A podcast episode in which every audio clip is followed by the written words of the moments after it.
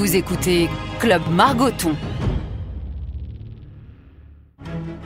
Bonjour à tous, je reprends aujourd'hui mes podcasts à distance avec un homme qu'il est toujours difficile de garder en place, en face à face, pendant une heure. Au bout de quelques minutes, il a des fourmis dans les jambes et une envie irrépressible de partir loin et si possible de repousser les limites de sa machine corporelle. Bon, je mens un peu, euh, j'arrive parfois à le garder sur un siège à mes côtés pour commenter un match de football. Salut Bichente. Salut Greg. Donc Grégoire, je vais dire, parce que je sais que tu... Enfin, il n'y a que moi qui peux dire Greg. bon, le confinement est terminé. Euh, j'imagine que tu revis parce que ça a dû être particulièrement pénible pour toi à vivre, pour euh, toi qui es hyperactivo, boulimico, bigorexique. Euh, ça va mieux, non? Oui, ça va, ça va mieux, beaucoup mieux. Mais franchement, je me suis un peu étonné. Je, je, j'étais sage pendant cette période. j'étais sage pendant cette période. J'ai réussi à à, à, trouver des occupations et notamment euh, je me suis devenu un, coach virtuel euh, donc je proposais des exercices des entraînements. Donc euh, à la fois moi ça me permettait de continuer à m'entraîner puis je me suis rendu compte que, que les gens savaient pas trop comment s'entraîner. Donc il y a un petit jeu qui s'est installé et finalement le confinement s'est passé assez rapidement avec avec ce coaching Bon, je précise que bigorexie, euh, bigorexie, c'est compliqué, mais c'est un mot qui fait son petit effet dans les repas entre copains. C'est même toi qui me l'as appris. Euh, c'est quoi être bigorexique? Oh, C'est une, une addiction au sport, en fait. C'est une énorme addiction au sport. J'ai découvert ça en lisant des livres sur les, euh, les gars qui ne peuvent pas s'empêcher de faire du sport. Alors moi, j'ai pas l'impression d'être dans à un niveau trop euh, trop extrême parce que j'ai vu des j'ai vu des cas qui me semblaient beaucoup plus graves que le mien. euh, moi, il me semble compatible à une vie sociale tout à fait normale, une vie familiale tout à fait euh, normale, une vie professionnelle aussi tout à fait normale. Mais j'ai vu des cas en effet où bon, je dis là, il y a un petit souci quand même. Mais, il t'arrive de passer des journées où à euh, 9h du matin, tu vas rouler 4 heures dans, dans l'arrière-pays basque, l'après-midi, tu vas aller faire une séance de surf et euh, qui est compliqué physiquement et qu'à 18h en rentrant, il est, tu peux faire dans ton dojo du jiu-jitsu brésilien. Ça peut arriver ça quand même. Oui, ça peut arriver. ça arrive. ça, fait combien de sport par jour ça? Non, mais ça c'est extrême. Hein. Là, c'est vraiment la journée extrême. Mais ça peut m'arriver euh, de, de, combiner vélo, euh, surf, euh, jujitsu euh, en très très peu de temps. Mais maintenant, je dose un peu plus. J'essaye. Euh, on va dire que mon rythme d'entraînement, c'est tous les jours un entraînement, plutôt le matin, et, et je vais varier les sports. Donc ça peut être le vélo. Bon, mais en général, le vélo, c'est plutôt des sorties de 3-4 heures. Euh, euh, sinon, euh, c'est du surf et c'est plutôt aussi 4 heures. Et puis sinon, c'est un entraînement de jujitsu. Mais j'essaye de ne pas doubler les entraînements maintenant ou de ne pas tripler les entraînements. J'essaye de, de m'accorder un petit peu de récupération.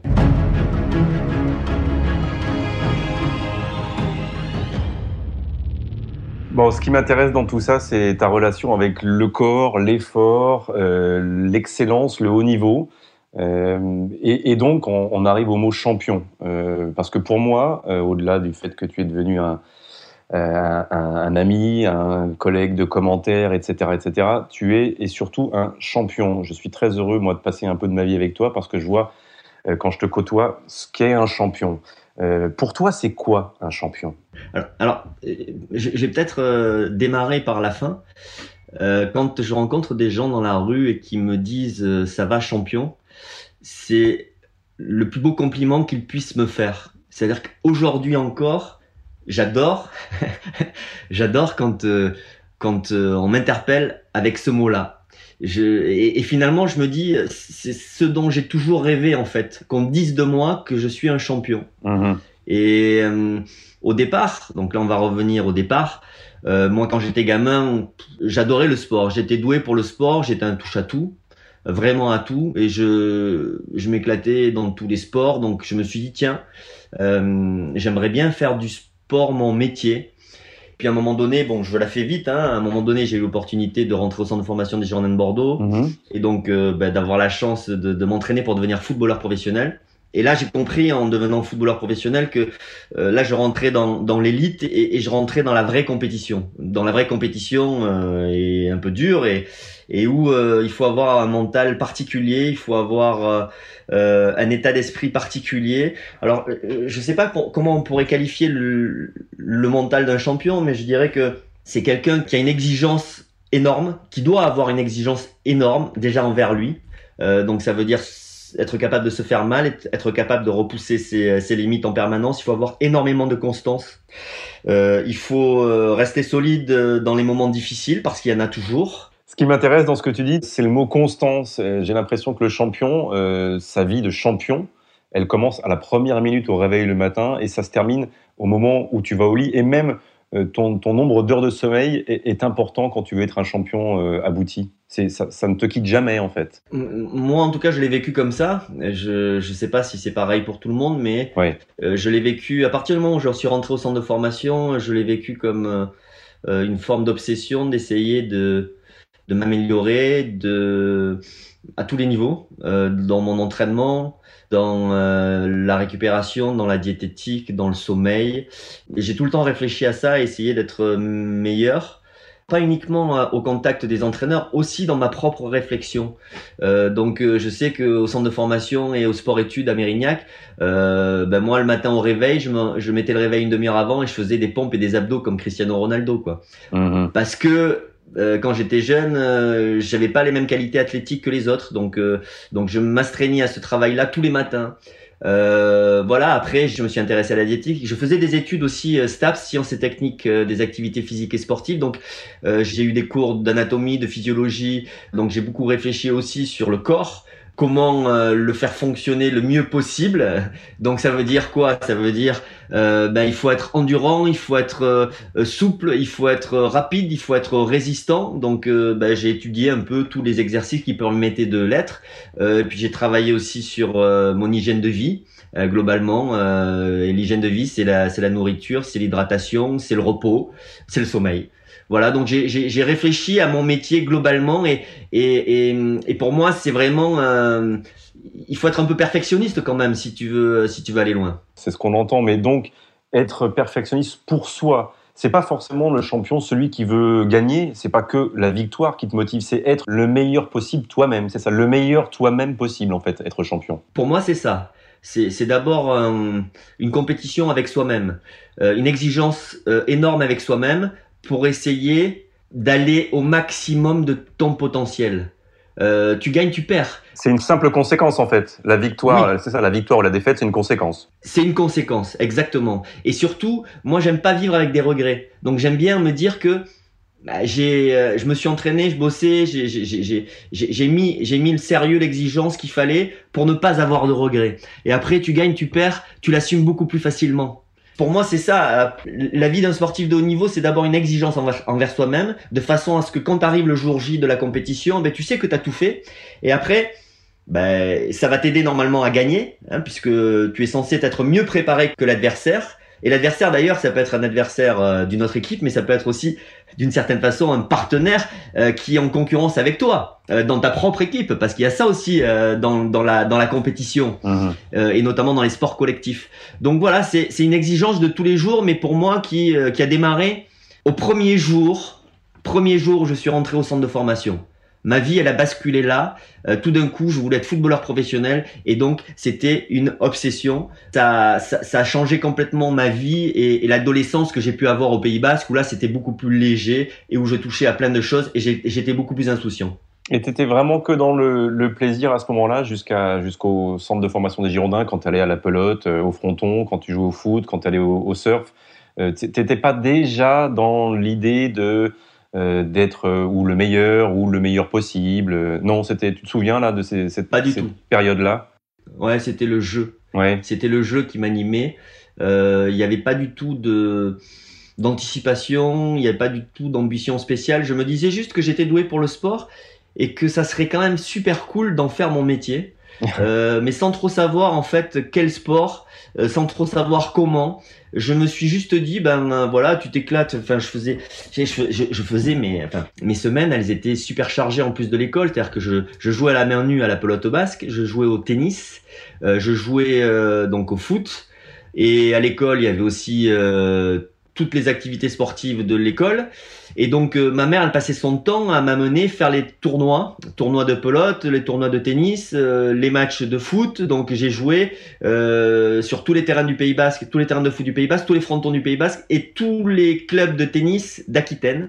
et, et, et, après, tu avais l'hiver, on allait tout le temps au ski l'hiver. J'avais la chance d'avoir des parents qui aimaient le ski, donc euh, dès l'âge de 3 ans, moi j'étais initié au ski. Et l'été, c'était les, les sports de mer. Donc mon père faisait de la plongée sous-marine, du surf, donc surf, plongée sous-marine, et je faisais de la voile aussi, plus les jeux de plage dans les dans les clubs de plage, euh, voilà où t'avais, euh, je sais pas moi, de l'athlétisme, du saut en longueur, du saut en hauteur, et, et dès qu'il y avait ces trucs-là, c'est, c'est moi j'étais trop content, je m'éclatais dans ça, c'était mon truc. Stop, stop, stop, Michel, il est temps de remercier tes parents. il y a à ce moment-là, il est temps de remercier tes parents et tous les sacrifices qu'ils ont fait pour toi. Ah oui. Non, mais vraiment, ouais, vraiment, c'est vrai que mes parents m'ont permis d'assouvir ma passion pour le sport. Mes parents étaient sportifs eux-mêmes, mais ma mère euh, joue toujours au tennis, mon père était rugbyman euh, et surfeur. Et c'est vrai que j'ai eu cette chance-là qu'il me permet d'assouvir ma passion pour le sport parce que euh, il faut il faut il faut amener les enfants partout et donc c'était beaucoup de temps dans la semaine.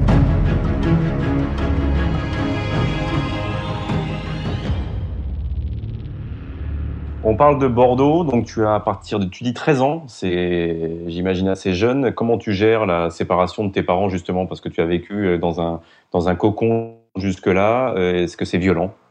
Euh, écoute, euh, c'est un peu violent, mais moi j'étais super content. j'étais super content. Bah, le, jour, le jour où euh, Monsieur de Belex est venu à la maison, donc c'était le responsable du recrutement des jeunes pour rentrer au centre de formation, donc des jeunes des Girondins de Bordeaux. Hein. Euh, il est venu expliquer que voilà, il, il m'avait, il m'avait vu dans différentes sélections, que j'avais beaucoup de qualités, qu'il voudrait que je rentre au centre de formation. Et ma mère, euh, elle, elle voyait bien que j'avais envie que de ça, et elle était euh, limite en larmes, tu vois. Et moi, j'étais, j'étais avec les bras au ciel, presque. Ouais, ouais, ouais, je veux y aller, je veux y aller. Et pour ma mère, en fait, ça a été vraiment terrible. Moi, j'étais trop content, mais pour ma mère, ça a été terrible. Après, une fois que je suis arrivé là-bas, c'était pas la même parce que bah, il y a un déracinement, même si c'était qu'à 200 km. À l'époque, il n'y avait pas l'autoroute, donc il fallait faire trois heures et demie de, de bagnole. Euh, voilà, et puis euh, tu te retrouves donc euh, à l'internat. Euh, j'étais au lycée Fernand Daguin de Mérignac, et puis le week-end, j'étais dans, dans une maison où il y avait plusieurs joueurs de ma génération au centre de formation. Et donc on vivait, on vivait avec avec ce couple, avec cette famille. Et là, ça reste, euh, comme nous le disait Didier Deschamps, lui qui est arrivé à, Nantes assez tôt comme toi, ça reste des amis euh, dans le centre de formation, mais aussi des concurrents. C'est ça que tu découvres aussi assez rapidement, très tôt, euh, au milieu de l'adolescence il y a très peu qui seront élus. C'est vrai, c'est vrai que je découvre ça, beaucoup de compétitions internes, mais ceci dit, euh, il y avait beaucoup de Basques, euh, donc euh, beaucoup d'amis, et on était très solidaires entre nous, donc je me suis pas tellement aperçu en fait de cette concurrence au centre de formation, et en plus de ça, euh, bon, moi, ça s'est pas super bien passé les deux premières années parce que je jouais dans, euh, je jouais pas dans la meilleure équipe. Euh, donc, euh, j'ai vécu deux années au centre de formation euh, un peu, un peu douloureuse où l'entraîneur croyait pas forcément en moi et où en tout cas, je faisais pas partie des meilleurs. Ça n'a pas été toujours évident. mes parents venaient me voir, parfois j'étais remplaçant ou alors je jouais dans l'équipe B. Donc, c'était pas la période la plus euh, heureuse de ce que j'ai pu vivre au, au, Girondin de Bordeaux. Il se passe quoi? Il se passe à peu près 5 ans entre l'arrivée et tes premiers pas en, en équipe première, c'est ça à peu près? On va dire ouais 4 ans, on va dire 4 ans. Je pense que j'ai commencé à jouer en première division euh, à 18 ans. Il y, a, il y, a, des moments dans ces quatre ans où tu as des souvenirs qu'il a fallu que tu t'imposes pendant un match ou euh, à, l'extérieur ou dans ton discours ou dans ton langage corporel pour montrer que tu étais là et que tu lâcherais rien. Ben, Il y, y, a eu un moment un peu douloureux euh, en année euh, de cadet, donc en deuxième année de cadet, où euh, l'entraîneur le, des cadets convoque mes parents. Et puis devant moi leur dit, bon écoutez je suis obligé de vous dire la vérité. Je pense que votre fils n'a pas les qualités pour devenir professionnel, donc il faut, il faut arrêter de rêver. Et, et moi, j'étais à côté, quoi. J'entendais je, ça. Euh, donc ça a été un peu un choc. Euh, ça m'a pas freiné, ça aurait pu, euh, ça aurait pu me briser. Je pense que ça a dû briser euh, beaucoup de, de, gamins qui ont pu attendre, entendre ça. Et moi, ça m'a pas brisé. Au contraire, je me suis dit, Ok, tu vas voir. Et euh, mais en même temps, ça voulait pas dire grand chose parce qu'avec à ce moment-là, je voyais bien que hum, j'y arrivais pas. Je voyais bien qu'il me manquait quelque chose par rapport aux autres. Et, et c'est très étonnant parce que le déclic, je l'ai eu l'année d'après. Et donc, euh, je peux pas dire que ce soit simplement ça, euh, cette discussion-là, et à un moment donné, un truc qui s'est passé dans ma tête. J'ai l'impression surtout qu'il y a eu un, un petit feu d'artifice hormonal chez moi, puisque, comme tu le sais, quand on est adolescent, ben, on, Mhm. on est plus ou moins mature et mentalement et physiquement, et parfois certains sont en retard et d'autres sont en avance. Et moi, j'étais plutôt en retard. Et l'année donc euh, junior, la première année junior, euh, sans forcément devenir un géant, parce que j'ai toujours, euh, j'ai jamais été très très grand, mais j'ai eu l'impression, si tu veux, d'avoir une espèce de euh, de croissance euh, physiologique qui qui faisait que ben, les trucs qui passaient pas, les dribbles qui passaient pas, les courses qui passaient pas, où j'arrivais pas à faire la différence, et ben là j'arrivais à faire la différence. Et puis, et puis ça a été une année où j'ai explosé en fait. C'est très étonnant. Pendant deux ans cadet, ça a été très dur. Et l'année junior, eh ben, j'ai en l'espace d'un an, je suis passé des juniors à l'entraînement avec les pros. Et je peux pas vraiment t'expliquer ça. Bon, allez, on est chez les pros, chez les Girondins de Bordeaux, le club que tu connais bien parce que tu y travailles depuis des années euh, maintenant. Euh, Est-ce que ensuite la progression après l'explosion, elle se fait naturellement, c'est-à-dire que tu passes de milieu de terrain à, latéral gauche euh, par rapport à tes qualités Est-ce qu'il y a des moments de doute ou pas? Est-ce qu'il y a des moments où bah aussi ton caractère fait que tu dois t'imposer dans, dans le monde professionnel là maintenant? Cette année junior, en fait, m'a- donné une grande confiance parce que là, en effet, j'ai j'ai dépassé tout le monde en fait. J'étais en retard sur tout le monde et puis c'est comme si euh, tu vois, tu faisais un 100 mètres, tu es en retard sur tout le monde et puis tu passes devant tout le monde. Et puis je me suis retrouvé finalement de ma génération euh, à être le seul euh, à, à signer un contrat pro. Ouais. Tu vois, et à partir du moment où j'ai signé ce contrat pro, euh, et même si euh, à l'époque j'étais attaquant, je, je savais que ma carrière était lancée. Après, il y a eu cette étape de, euh, du passage au poste d'arrière gauche. C'est Didier Kwekou qui a eu l'inspiration Mhm. parce qu'au départ, euh, j'ai fait mes débuts en pro avec Aimé Jacquet. Ah. Et donc j'ai fait mes débuts en pro comme attaquant avec Aimé Jacquet. Il y a eu euh, changement d'entraîneur, Didier Kwekou s'est retrouvé à la tête de l'équipe et il a pensé que je pourrais être euh, très bien dans ce rôle d'arrière gauche. Et moi, je me suis pas posé 50 000 questions parce que ça me permettait d'être titulaire euh, en professionnel au Girondin de Bordeaux. Et j'ai pas eu d'état d'âme, euh, je Mhm. me suis pas fait des nœuds dans la tête, euh, euh, attaquant, euh, arrière gauche, je fais super, je joue, tu vois, super, je joue. Moi, j'étais content de jouer, donc. euh, et puis, ça m'a pas empêché euh, d'exprimer mes qualités offensives. Je voyais bien que c'était un poste finalement qui était très riche, où il fallait bien dé- défendre, bien sûr, où il fallait être costaud sur le plan athlétique, et je l'étais, et où on pouvait attaquer. Et donc, c'est un poste qui m'a plu et dans lequel je me suis révélé très très vite en fait. Euh, voilà, et je me suis jamais posé la question de savoir quelle carrière j'aurais fait en tant qu'attaquant. Oui. Je pense que j'aurais pu euh, euh, faire une bonne carrière comme, comme, comme attaquant, parce que c'est de la spécialisation à un moment donné. Est-ce que j'aurais fait la même carrière que comme arrière gauche? Je peux pas répondre à cette question. Certains diraient probablement pas, Mhm. mais moi, je vais pas répondre à cette question-là, parce que pour moi, en fait, à un moment donné, tu te... non, mais parce que tu te spécialises. Et, et tu sais quoi, j'ai dû aussi euh, enlever, euh, amputer chez moi des qualités, certaines qualités offensives pour renforcer euh, mes capacités de défenseur, puisque j'ai dû apprendre à défendre sur le tard d'une certaine façon. Donc à un moment donné, ce que tu travailles moins offensivement, ben, c'est parce que tu dois apprendre quelque chose aussi défensivement. Donc tu vois, c'est hum, c'est extrêmement difficile de répondre à cette question.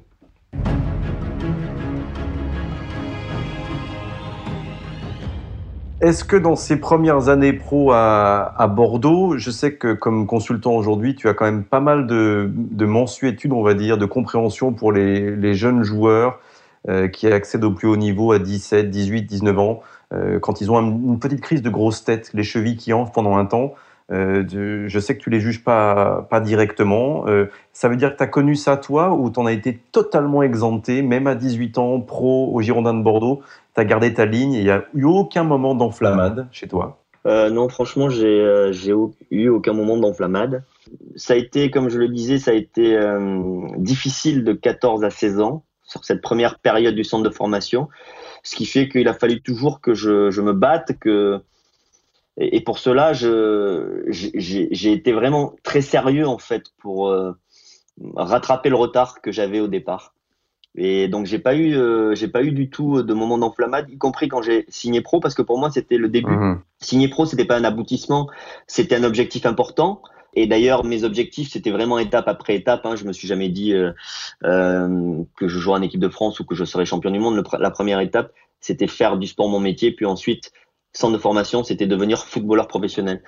Et euh, voilà. Et quand je suis devenu footballeur professionnel, non, j'étais j'étais hyper sérieux. Je je parlais avec les anciens à l'époque. Il y avait des des grands joueurs comme euh, comme Baptiston, comme euh, comme Touvenel. Euh, voilà, pour moi, c'était des mines d'informations. Je leur demandais comment ils faisaient, comment ils s'entraînaient, ce qu'ils faisaient à côté, l'hygiène de vie qu'ils avaient à côté. Donc moi, j'étais à l'écoute et, je prenais tout et j'essayais de faire les choses le mieux possible. C'est vrai que j'ai la compréhension pour les jeunes joueurs qui pètent des câbles parce que j'ai la, chance d'avoir, euh, je pense aussi une, éducation, euh, d'avoir pu faire aussi des études qui m'ont structuré, qui m'ont permis un peu de comprendre tout ce que je faisais et de m'intéresser à tout ce que je faisais. Et puis les choses ne sont pas venues du jour au lendemain. Moi, elles sont venues. Euh, il a fallu que voilà que j'aille les chercher, que je me batte. Ouais j'ai pas eu ce phénomène de grosse fête du tout. Euh, pardon euh, pour ceux qui nous écoutent pour la qualité du son euh, qui a un tout petit peu changé. Aux Pays-Bas, chez Vicente Lizarazu, le Wi-Fi est ravitaillé par des corbeaux. C'est lui qui le dit lui-même. Des palombes alors, plutôt. Des palombes. des palombes. Pardon pour ça. Se battre, euh, bon, on a tous en tête euh, ce petit moment de, de, de, tension, cette jolie petite claque que tu, aurais, que tu as donné. Ça a été filmé à, à Lothar Matthäus, la légende du Bayern Munich, un jour à l'entraînement. Est-ce que ça a eu lieu aussi euh, au Girondin de Bordeaux? Est-ce qu'il a fallu des fois que tu t'imposes physiquement au-delà de ton métier de footballeur? Que tu lâches la pression un peu? C'est pas que ça, en fait. C'est pas que ça. C'est que voilà, moi globalement, je suis quelqu'un de, de, calme, je suis respectueux. Et euh, voilà, et quand il euh, n'y a pas ce respect en face, ou il y a, un peu une injustice, je peux être réactif. Bon, euh, quand j'étais plus jeune, ça m'arrivait à peu près tous les deux ans, on va dire. Maintenant, ça m'arrive plus. Enfin, il suffit que je dise ça pour que ça m'arrive à nouveau. Mais maintenant, voilà, je suis, je, je, suis quand même beaucoup moins réactif que quand j'étais plus jeune. Ça se traduisait sur le terrain, avec des adversaires, avec des coéquipiers, à l'entraînement. Non, non, mais c'est pas à ce point non plus. J'étais pas un bagarreur. Hein. Enfin, attention, hein, j'étais pas un bad boy, j'étais pas un bagarreur du tout. Non, c'est moi, c'est juste, je, j'aime bien, j'aime bien qu'on respecte mon territoire. Voilà, donc quand euh, je sentais qu'on ne respecte pas mon territoire, je le faisais respecter. Voilà, c'est aussi simple que ça. Et euh, je suis quelqu'un qui cohabite très facilement avec les autres. Et j'aime bien avoir mon, mon petit euh, cercle vital autour de moi. C'est important et j'aime pas trop qu'on y rentre.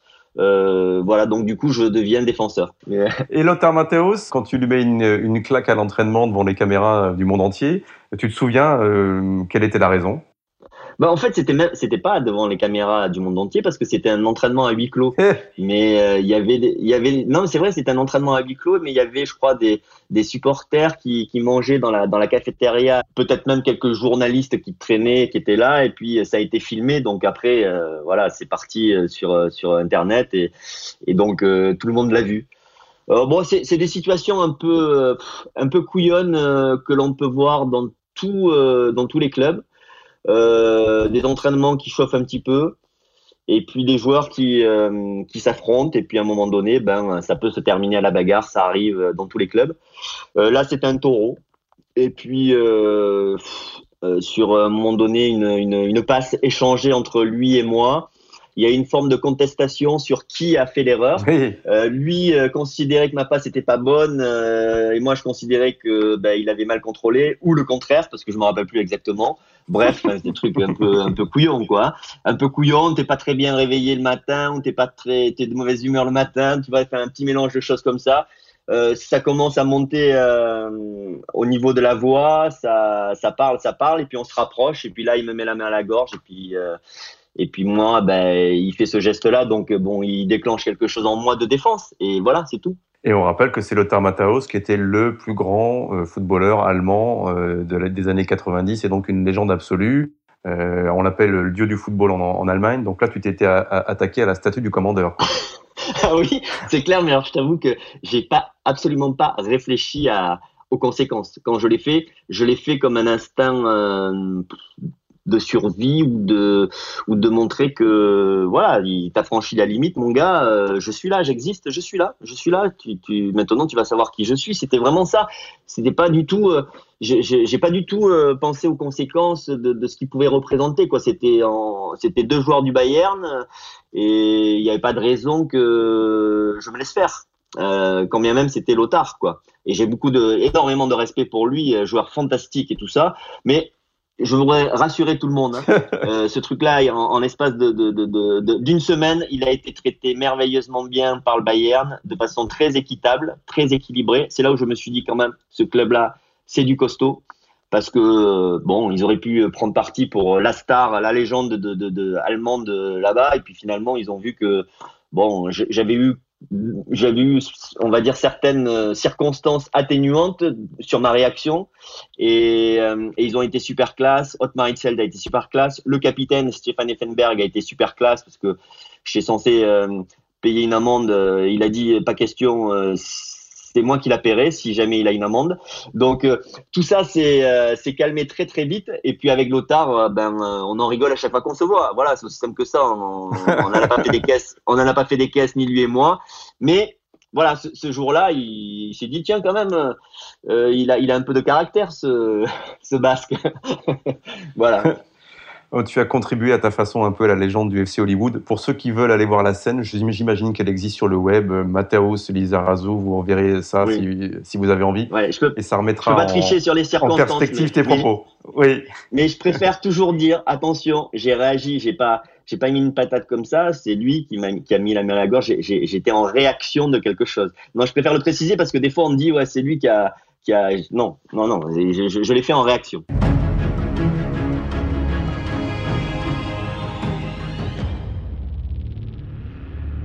J'ai posé cette question à Didier Deschamps parce que ça m'intéresse. Vous deux qui avez été euh, champion d'Europe avec votre club, champion d'Europe avec les Bleus, champion du monde avec les Bleus, bref, vous avez tout gagné. Vous avez le palmarès euh, le plus hallucinant du, du football français.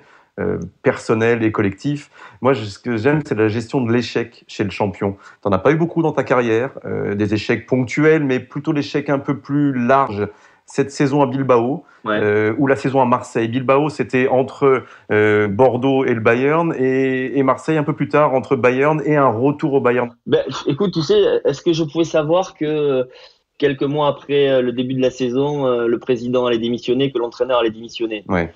pardon, mais quand tu arrives dans un club où tu as l'entraîneur avec qui je m'entendais bien d'ailleurs, José Anigo et puis Christophe Boucher, le président, démissionne. Euh, alors que sportivement, c'était c'était c'était correct. Franchement, c'était pas l'OM. Chaque année, il y a des crises incroyables. On n'était pas dans une phase comme ça. Mais bon, c'était des trucs qui mmh. étaient latents. Ces choses-là ont fait qu'il y a eu un changement d'entraîneur. Et là, euh, il y a eu un changement d'entraîneur, l'arrivée de Troussier, là, une incompatibilité euh, totale, mais directe j'ai compris direct que ça allait être un gros souci. Et donc, euh, je me suis dit, bon, ben voilà, à un moment donné, là, là, ça va pas le faire. Non, mais à un moment donné, moi, en plus, je me connais, je sais que, euh, voilà, avec certains profils, certains personnages, euh, ça peut très, très mal se passer. Avec lui, ça aurait pu très, très mal se passer. Et donc, j'ai préféré euh, couper net et, et, et changer de, de, de, de, direction. Et finalement, changer de direction, c'était plutôt revenir euh, probablement là où j'aurais dû rester, au Bayern.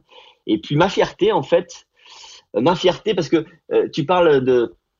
Pour moi, j'appelle pas ça des échecs. En fait, ce sont des événements dans la vie où il faut montrer du caractère, où il faut savoir rebondir. Mmh. Ma fierté, en fait, c'est euh, de revenir au Bayern et de retrouver euh, évidemment euh, toute la sérénité au Bayern qui me permettent bah, de jouer mon meilleur football, de d'être euh, élu meilleur arrière gauche euh, d'Allemagne et d'être champion d'Allemagne et de gagner la Coupe d'Allemagne et d'être titulaire au Bayern.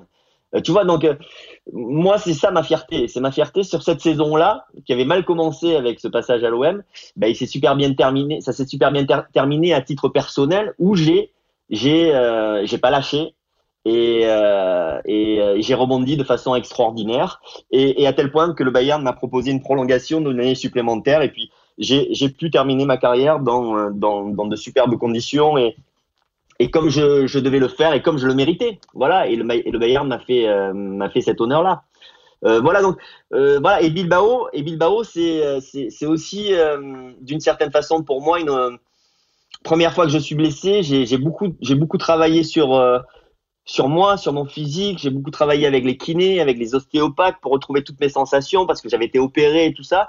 Donc, euh, pour moi, si tu veux, le rebond, c'est le rebond au Bayern, en fait, d'une certaine façon. C'est le rebond au Bayern et c'est le rebond à la Coupe du Monde. Parce que, mhm. tu vois, il y a l'année de Bilbao. Après, je vais au Bayern. Euh, la première année, elle, tu vois, il a fallu que je me batte aussi, mais pour moi, la revanche, c'est d'une certaine façon euh, être champion du monde avec l'équipe de France. En quelques mots, euh, qu'est-ce qui fait, euh, on n'est pas ni dans le jugement, ni dans l'insulte 20 ans ou presque 20 ans après, qu'est-ce qui fait que ça marche pas avec Troussier? Qu'est-ce qui, dans son comportement, avec toi, défenseur de 35 ans, champion du monde, ne pouvait pas passer? On connaissait un peu ses méthodes, hein, de, des fois crier sur ses joueurs, etc., etc. On l'avait vu en sélection. Qu'est-ce qui a tout de suite capoté avec euh, Philippe Troussier. Oui, c'est vrai qu'il est arrivé avec cette réputation de crier sur ses joueurs, mais apparemment il est frappé, ses joueurs, j'ai entendu dire. Donc j'ai entendu ça. Non, moi, écoute, euh, euh, c'est son tremblant. Son tremblant. Voilà, je ne peux pas dire autre chose, j'ai parlé très cash, son tremblant. J'ai jamais vu ça, un tremblant incroyable incroyable.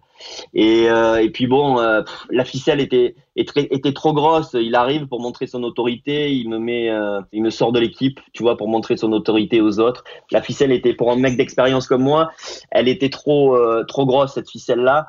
Et ça, je l'ai pas accepté de cette façon-là. je, je l'ai pas accepté de cette façon-là. Je, je dis pas que j'acceptais pas d'être remplaçant, voilà, mais c'est pas comme ça. C'était euh, c'était de la stratégie, c'était une façon de montrer euh, euh, bon mais voilà, j'ai pas peur de de mettre sur le banc un international. Donc bon, ça a été pour moi radical. Voilà, ça a été radical et c'était pas compatible. On va faire tout en quelques mots, si tu y arrives à partir de maintenant. Euh, qu'est-ce que ça fait euh, aujourd'hui de commenter des matchs de l'équipe de France, de commenter la Coupe du Monde euh, sur TF1 Qu'est-ce que ça t'apporte, ça te procure? La différence fondamentale quand tu es sur le terrain et quand tu commentes, bon, évidemment, les sensations sur le terrain, elles sont euh, évidemment beaucoup plus euh, beaucoup plus fortes parce que tu es vraiment acteur. Mais ce que j'apprécie beaucoup quand on, commente des, des, coupes du monde notamment, c'est l'aventure, euh, l'aventure globale. C'est commenter les matchs de Coupe du Monde, commenter l'équipe de France, puis l'expérience, l'aventure dans un pays. Et nous, quand on était joueurs, on n'avait pas du tout ça. On, on ne savait rien de, du pays. Et donc, euh, ben, j'apprécie d'aller en Russie, par exemple, comme on a pu le faire, et d'en savoir un peu plus sur la Russie, d'avoir l'impression d'avoir un peu connu la Russie. Voilà. C'est ça qui me plaît beaucoup dans ce métier de commentateur. Et puis après, ben, essayer de, de faire vivre le match, retransmettre un petit peu euh, ses émotions, puisque moi j'étais joueur, donc euh, je le revis d'une autre façon, et, d'essayer de le, de le transmettre en fait aux téléspectateurs. C'est ça qui est intéressant dans le, dans le job. Tu parles d'émotion. Euh, moi, je te connais un peu. J'ai eu l'impression physique, mais j'ai peut-être vécu la même chose euh, depuis qu'on commente ensemble, donc 2016, qu'il y a eu euh, l'avant France-Argentine et l'après. C'est-à-dire que après, à partir de là, j'ai l'impression que tu acceptes de lâcher tes émotions. Ce que tu faisais pas avant parce que tu es beaucoup dans le recul, le contrôle, l'analyse, mais qu'à ce moment-là, tu, te laisses aller un peu comme un enfant euh, comme j'ai peut-être pu le faire moi aussi. Est-ce que tu as senti ça et est-ce que c'était de, ce fait vachement agréable à, vivre, encore plus agréable à vivre? Oui, c'est vrai. Ça a été un. T'es senti ému, tout simplement ému. Mais ça a été un match différent, mais c'est aussi pour l'équipe de France 2018. Euh, voilà, on, le sait, la phase de groupe, elle a été difficile. Euh, on n'a pas vu de grands matchs, mais ce match-là, ça a été un grand match de Coupe du Monde. Ça a été un match très très spectaculaire. Euh, donc très très agréable à commenter. On a kiffé le, commentaire tous les deux. Donc euh, ben là, on s'est lâché finalement, je crois, tout à fait naturellement. Euh, c'est pas parce que c'était euh, le huitième de finale. C'est le match qui était complètement fou, qui partait dans tous les sens, où on a vu, euh, on a vu beaucoup de spectacles. Et donc dans le commentaire, c'est facile d'accompagner une équipe et d'accompagner un match quand c'est comme ça. les matchs de poule, c'était dans la retenue, c'était dans le stress, c'était euh, poussif, euh, c'était pas marrant. Donc euh, voilà, moi je me suis lâché parce que le, match, les matchs le, nous dictaient un petit peu le tempo et puis après on a été jusqu'à la finale et la finale a été gagnée donc c'est un, un, moment unique et c'est normal un peu de sortir de soi, tu vois. C'est vrai que moi je suis plutôt dans le contrôle, mais toi aussi d'ailleurs. euh, mais bon, là, euh, c'est vrai quand je réécoute les commentaires, notamment sur les buts et tout ça, moi, de toute façon, c'est que des, c'est que des cris. mais que des cris, voilà. Tu sais que tu t'en sors bien parce que dans la rue, les gens t'appellent, te disent ça va champion. Moi, ils me disent ça va second poteau bavard. Donc tu t'en sors bien finalement. Tu as eu raison de crier. bon, on va faire ce qu'on a. On va faire ce qu'on a fait avec Didier ou avec Hugo Loris. Didier, on a fait l'entraîneur parfait. Hugo Loris, le gardien parfait. Avec toi, on va essayer de faire le défenseur parfait. Tu as le droit à plusieurs réponses, mais pas trop quand même, et tu as le temps de réfléchir. Ah, Le défenseur parfait pour toi, il aurait le pied droit de qui?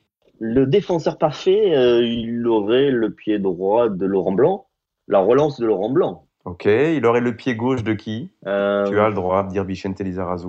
Ouais, ouais, le côté. Ah non, j'ai pas, j'ai rien dire sur moi. Euh, il aurait le pied gauche de Maldini. Oui, c'est pas mal aussi. Il aurait l'intelligence, euh, ce que j'appelle l'intelligence spatiale, de qui? Parce qu'il faut avoir une grande intelligence spatiale quand on est défenseur. Euh, de Baresi. Ouais.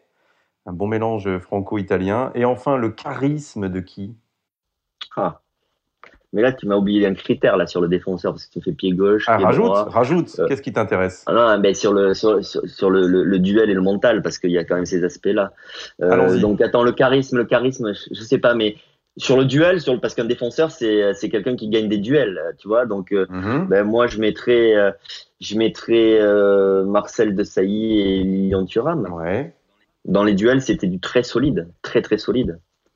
Et après sur le plan mental, un défenseur, il a, il faut qu'il ait une, une, une agressivité, il faut qu'il ait un contrôle de lui-même, il faut qu'il ait une, une, une forme d'acharnement, une, une, concentration maximum. Et je dirais un défenseur allemand. Un défenseur allemand a cette, cette, cette mentalité très très très solide. Donc je vais pas te donner, il n'y a pas de nom particulier, mais je trouve que les défenseurs allemands, quand même, il y a une, y a une, une, une exigence, une rigueur qui est, qui est, qui est très bonne. Bon, bah, tu me dis le charisme de Beckenbauer. Quoi. Mais oui, pardon, le charisme de Beckenbauer, mais évidemment, mais là tu m'aides. Bah, pourquoi pas? Pardon. Et oui, oui, non, mais c'est pas pourquoi pas. Pas pourquoi pas, parce que justement, mais c'est parfait. On va terminer avec ça, le charisme, le charisme de Franz Beckenbauer. Franz Beckenbauer, qui est celui qui euh, euh, qui m'a fait venir à, au Bayern Munich quand même. Voilà, qui était l'entraîneur du Bayern quand on a joué en finale de la Coupe de l'UEFA contre le Bayern, qu'on a perdu. Et c'est Franz Beckenbauer qui a dit le numéro 3 là, des Girondins de Bordeaux. Donc c'est grâce à lui euh, que j'ai fait ma carrière au Bayern et que j'ai pu euh, vivre ce que j'ai vécu euh, et cette, cette période exceptionnelle. Donc oui, et lui, c'est quelqu'un d'extrêmement charismatique. Kaiser Franz? Ouais.